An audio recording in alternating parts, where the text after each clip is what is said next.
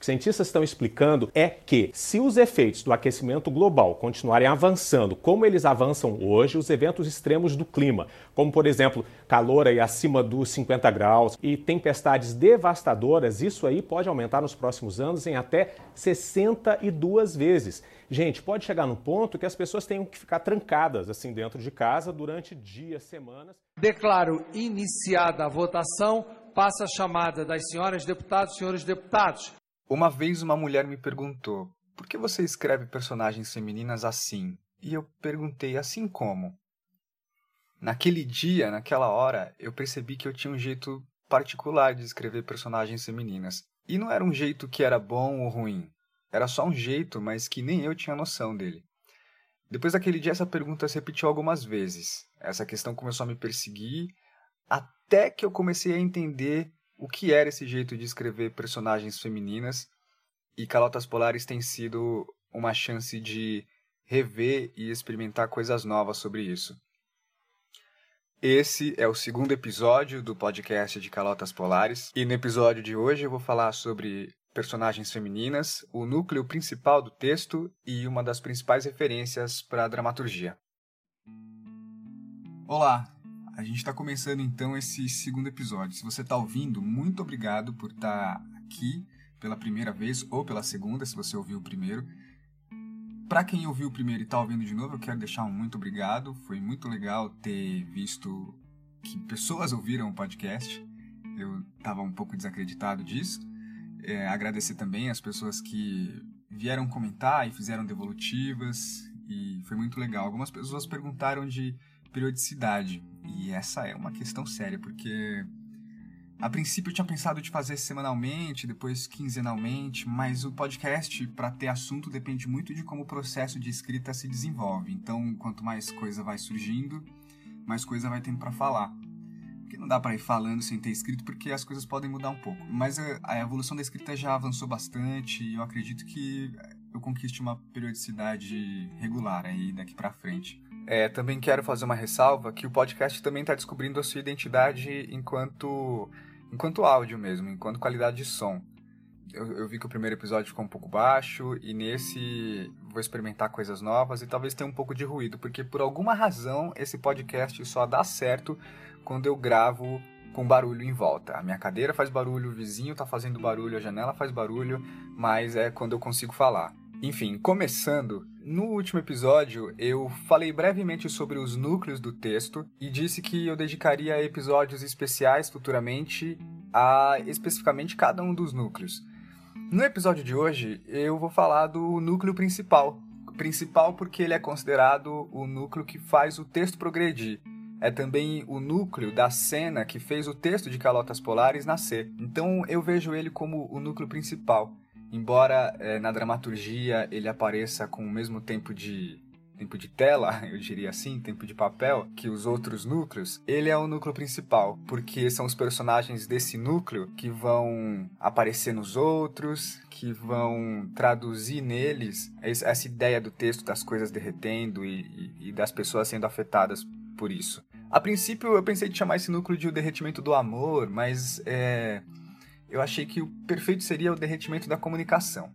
Esse núcleo funciona assim: ele tem dois personagens, o esposo e a esposa, o Mário César e a Adelaide. O lance desse núcleo é que ele já dá de cara um elemento absurdo que é um telefone que derreteu, a primeira imagem que fez o, a dramaturgia nascer. Esse núcleo acontece assim: ele acontece em três partes que se passam ao longo de um dia inteiro desse casal. Começa com o Mário César procurando a carteira para poder sair para trabalhar. Enquanto isso, a Adelaide está só na janela, fumando e olhando a rua e não querendo sair de casa.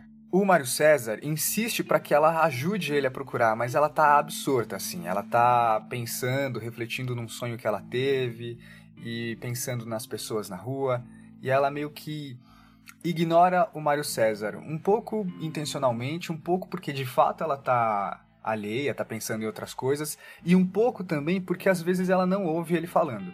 E o Mário César é um cara mais esquentado, e ele começa a ficar puto porque ela não tá ajudando, e daí ele decide ligar no trabalho para avisar que vai atrasar, e é aí que Adelaide avisa com a maior naturalidade do mundo que o telefone derreteu. Isso causa o primeiro estranhamento, não só no texto, mas também na relação entre eles, principalmente se a gente toma a perspectiva do Mário César. Como que alguém avisa aquilo daquela maneira, numa situação em que ele precisa do telefone?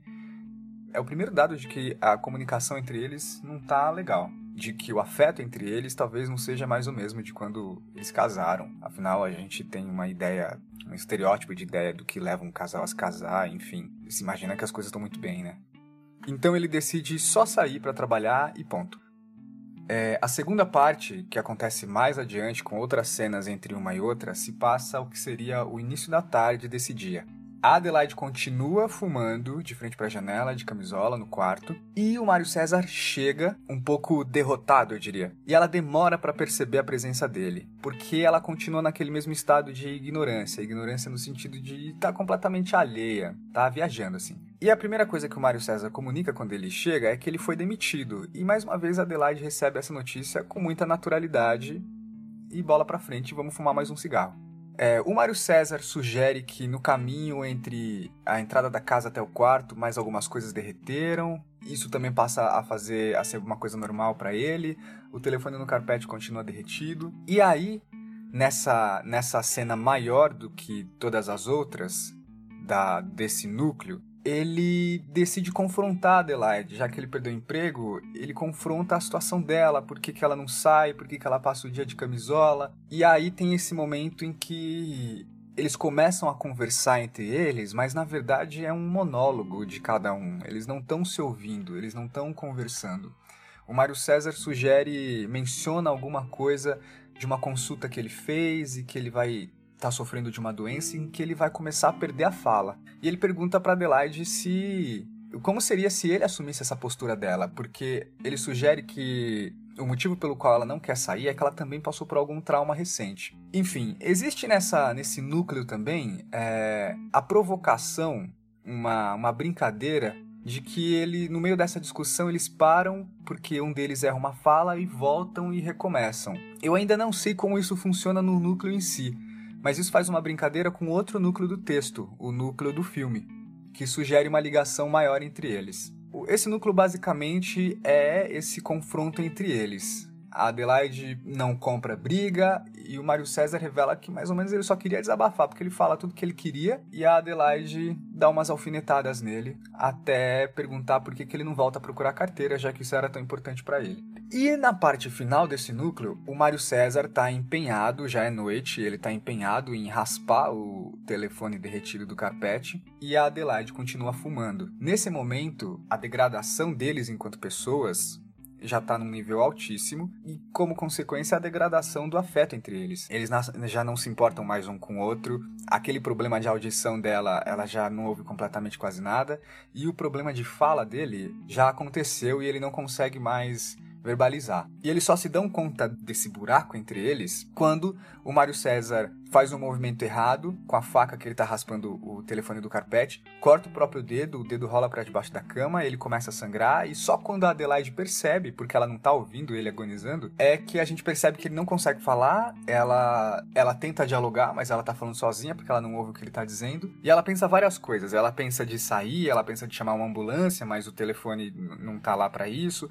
Quando ela pensa de sair, ela lembra que ela não pode sair, porque ela se recusou né, a história inteira a sair, então ela não sai, ela decide ficar na janela, olhando para fora, esperando alguém passar, e o Mário César fica agonizando. Por isso que esse núcleo recebeu o nome de derretimento da comunicação, porque o telefone é um pouco a metáfora disso. Esse casal ele não se fala mais, ele não se comunica mais e isso gera uma série de problemas entre eles. Só que tem uma questão aí que vai levar a gente à segunda parte desse podcast. Por que que a Adelaide não pode sair? Para essa versão final da dramaturgia, ela descobre que ela pode sair. E isso aconteceu por causa de um novo olhar que eu decidi lançar sobre as personagens femininas do texto. Deus possa é, derramar muitas bênçãos sobre o nosso Brasil. O texto tem duas personagens femininas apenas, que na dramaturgia são realmente fixadas como estas personagens são femininas. Até tem outros personagens que tanto faz se forem feitos por homens ou mulheres, mas essas duas são personagens femininas, que no caso são a Adelaide e a atriz do, do outro núcleo. E como eu disse na introdução, é, já faz tempo que eu vinha perseguindo comigo essa questão da escrita de personagens femininas. Que, o que, que eu fazia? Como era esse meu jeito? Como que eu poderia mudar? Como de fato ele aparecia na dramaturgia para quem lia? Eu estava procurando entender isso. E aí, para escrever Calotas Polares, eu estava pensando num, num final um pouco diferente da, das primeiras versões. O que, que poderia acontecer de diferente? Porque as coisas estavam muito determinadas. Aconteceria isso, isso, isso, isso. E uma delas é que a Adelaide terminaria o texto não saindo de casa, porque ela não saía. E aí eu decidi rever algumas certezas porque revendo essas certezas eu poderia descobrir novos caminhos. E uma delas foi me perguntar por que, que Adelaide não sai. E eu decidi colocar essa pergunta na própria boca dela. Se no momento que ela lembra que não pode sair para buscar ajuda, e se ela se pergunta por que, que ela não pode mesmo? E deslocar Adelaide, esse pequeno milímetro mudou completamente a, a forma como ela aparecia para mim no texto e a importância que ela pode ter. Dedicar esse momento final em que ela percebe que ela mesma não sabe por que ela não pode sair de casa e que ela foi convencida disso, dá a Adelaide uma outra importância. Das vezes em que me perguntaram sobre o meu jeito de escrever personagens femininas, eu não sabia muito bem o que isso queria dizer. Sempre foram mulheres que me perguntaram. Uma, uma amiga uma vez até disse que eu escrevo de um jeito muito macho isso nunca foi dito como uma, como uma crítica ou como uma acusação de machismo, mas era como uma característica da dramaturgia. Sempre tinham muitos homens e as personagens femininas, hoje eu entendo, elas eram como reações às personagens masculinas. Elas tinham a sua própria criação, a sua elaboração, mas elas tinham uma personalidade ácida e uma perspicácia necessária para que elas pudessem estar naquele ambiente. É, então elas surgiam depois que os personagens masculinos estavam meio que configurados. Talvez isso seja ruim, sim. Talvez eu esteja errado de achar que isso não é uma crítica negativa. Talvez isso seja péssimo. Mas eu percebi isso. E das vezes que me perguntaram, a única resposta que eu tive para por que eu escrevia assim era por conta das minhas referências. Sei lá, tudo que eu assisti, tudo que eu consumi, a figura de mulher que eu tinha e procurei reproduzir nas histórias era essa. Essa mudança da Adelaide vai justamente nessa direção de torná-la uma figura própria, com as próprias decisões, e que, inclusive, ilustra essa percepção de que ela não precisa ser uma reação, ela pode ter as próprias ações dela. Isso se estendeu também para outra personagem do filme, que já era uma personagem até mais forte que a Adelaide, com mais decisiva, mas agora portadora das próprias ações. Mas eu vou deixar para falar dela no núcleo específico da cena dela. Bom, esse assunto é, dá gancho para falar de uma obra que é referência para mim em muitas coisas, e inclusive para o Calotas Polares, que nos leva à terceira e última parte do episódio de hoje. Pelos princípios que ensinei às minhas filhas,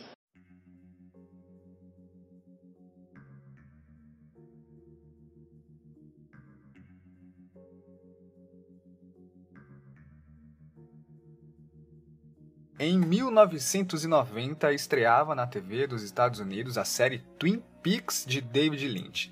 A história sobre o assassinato de uma adolescente, Laura Palmer, que abala toda uma cidadezinha e leva um agente do FBI, Dale Cooper, a investigar o assassinato. A presença dele na cidade vai revelando a vida daqueles pequenos cidadãos e que Twin Peaks esconde mais do que parece. E é aí onde começa o estranhamento pelo qual a série é comumente lembrada. Twin Peaks, assim como tudo do David Lynch, é lembrado pela estranheza, pelos elementos absurdos, por uma complexidade difícil de entender. Eu não digo que é exatamente isso que o texto de Calotas Polares quer fazer, mas esse elemento absurdo dentro do drama é uma coisa sim que presente na intenção do texto. Afinal, as coisas derretem na dramaturgia, tele o telefone derrete, as coisas, os sentimentos, as pessoas. E faz é justo Twin Peaks ser lembrada dessa maneira. No retorno da série no ano passado, ficou ainda mais visível essa coisa, esse, essa abstração. Um dos episódios, por exemplo, o episódio 8, se situa fora da, da linha narrativa da série normal e quase metade dele é uma grande experimentação de ruídos, abstrações na tela. Mas Twin Peaks também é, é referência no sentido de ele constrói um melodrama de pequenas situações onde parece que não tá acontecendo coisa nenhuma, mas o plot da série é, é um crime e ainda tem essa camada sobrenatural, abstrata, absurda. E a série faz uma organização de, de narrativas para construir a narrativa principal, esse tecido narrativo que é a série em si. Isso tem um pouco a ver também com a dramaturgia de Calotas Polares, essa influência épica enquanto linguagem narrativa de organização de imagens. Mas Twin Peaks tem uma coisa muito interessante que a cada vez que eu revejo eu vou descobrindo coisas novas. E lendo um texto da Camila Collar no Medium, ela faz uma análise feminista sobre Twin Peaks. E ela revela que existe um subtexto na série todo feminista, que David Lynch ele faz uma escolha pontual sobre como retratar as personagens femininas e masculinas. Nas primeiras temporadas dos anos 90, isso fica muito claro nas cores que ele usa para as personagens. O vermelho, por exemplo, é uma cor de algumas personagens masculinas e ela representaria a fúria, a raiva, a violência enquanto muitas mulheres aparecem de azul. E isso retrata essa fragilidade, a submissão, a benevolência. Quando uma mulher aparece de vermelho, isso significa a, a luxúria, a paixão. E todo o restante das personagens se encaixa numa paleta de cor meio terrosa, meio ferrugem, meio marrom. E isso explica a completa alienação das pessoas para o que está acontecendo. E Twin Peaks é uma série que começa da violência com a morte da adolescente Laura Palmer. E essa violência, ela acontece pontualmente na série de uma maneira que parece até deslocada, porque é como se ela não tivesse acontecendo. As personagens em volta parece que não se afetam com isso, inclusive com o próprio assassinato da Laura Palmer. E esse subtexto feminista sugere que a intenção da série é realmente retratar como as pessoas não estão nem aí, como a sociedade se comporta de uma maneira tão alheia quando uma coisa acontece, que abre caminho para que aconteça de novo. Twin Peaks é uma série que tenta mostrar o quanto outras Lauras Palmers são possíveis surgir. Isso foi uma coisa muito legal que eu descobri, uma análise muito interessante, e eu vou tentar até colocar o link desses textos no, na descrição desse episódio. Mas eu tô falando isso para falar de personagem feminina em Twin Peaks e falar especificamente de uma alteração que ele experimenta numa personagem e que faz toda a diferença, que vai ao encontro disso que eu tenho falado sobre essa experiência no Calotas Polares. Nessa terceira temporada, acontece uma coisa muito interessante no último episódio. Atenção, tem spoilers daqui para frente. Até então, a Laura Palmer, nas temporadas antigas e na nova temporada do Retorno, é sempre essa figura que morreu e que causou todo essa, esse alvoroço na cidade, fez ir o detetive que descobriu que Twin Peaks era um portal para outro lugar. A Laura Palmer sempre teve nesse lugar. Mas no último episódio, o Dale Cooper, que é o detetive, ele viaja no tempo, ele encontra a Laura Palmer e isso causa uma alteração na linha temporal que faz com que a Laura Palmer não morra. E o último episódio é dedicado a apresentar uma Laura Palmer que nunca apareceu. A Laura, ela ainda sofre com a violência masculina, porque ela tá num relacionamento abusivo, e o detetive ainda vai à procura dela. Mas nesse encontro, a Laura Palmer decide ir embora com ele. É como se ela tomasse as rédeas da vida dela, largasse esse relacionamento em que ela tá e fosse embora pra, pra tentar outra coisa, para descobrir quem é ela. E isso torna Twin Peaks, especificamente nesse episódio, uma série completamente diferente. Esse episódio é quase um road movie e dá a gente uma visão de uma Laura Palmer que a gente nunca teve. E no final, isso causa assim um gancho para a série, um plot twist inacreditável, mas é o que me instiga e tem ficado na minha cabeça durante esse tempo todo desde que eu vi, como uma pequena mudança de função da personagem, como simplesmente deslocar ela de um lugar um pouco mais alheio ou submisso para um lugar um pouco mais independente, reverbera completamente na narrativa toda. Eu não estou dizendo que eu escrevo igual Twin Peaks, mas parece que a experiência de Calotas Polares tem aguçado meu olhar para essas coisas. Eu não quero terminar esse episódio com uma moral, mas se tivesse, eu diria pra gente experimentar nossos personagens em lugares que a gente não pensou que eles poderiam estar. E se você não viu Twin Peaks, veja Twin Peaks, porque se você não viu, você está errado.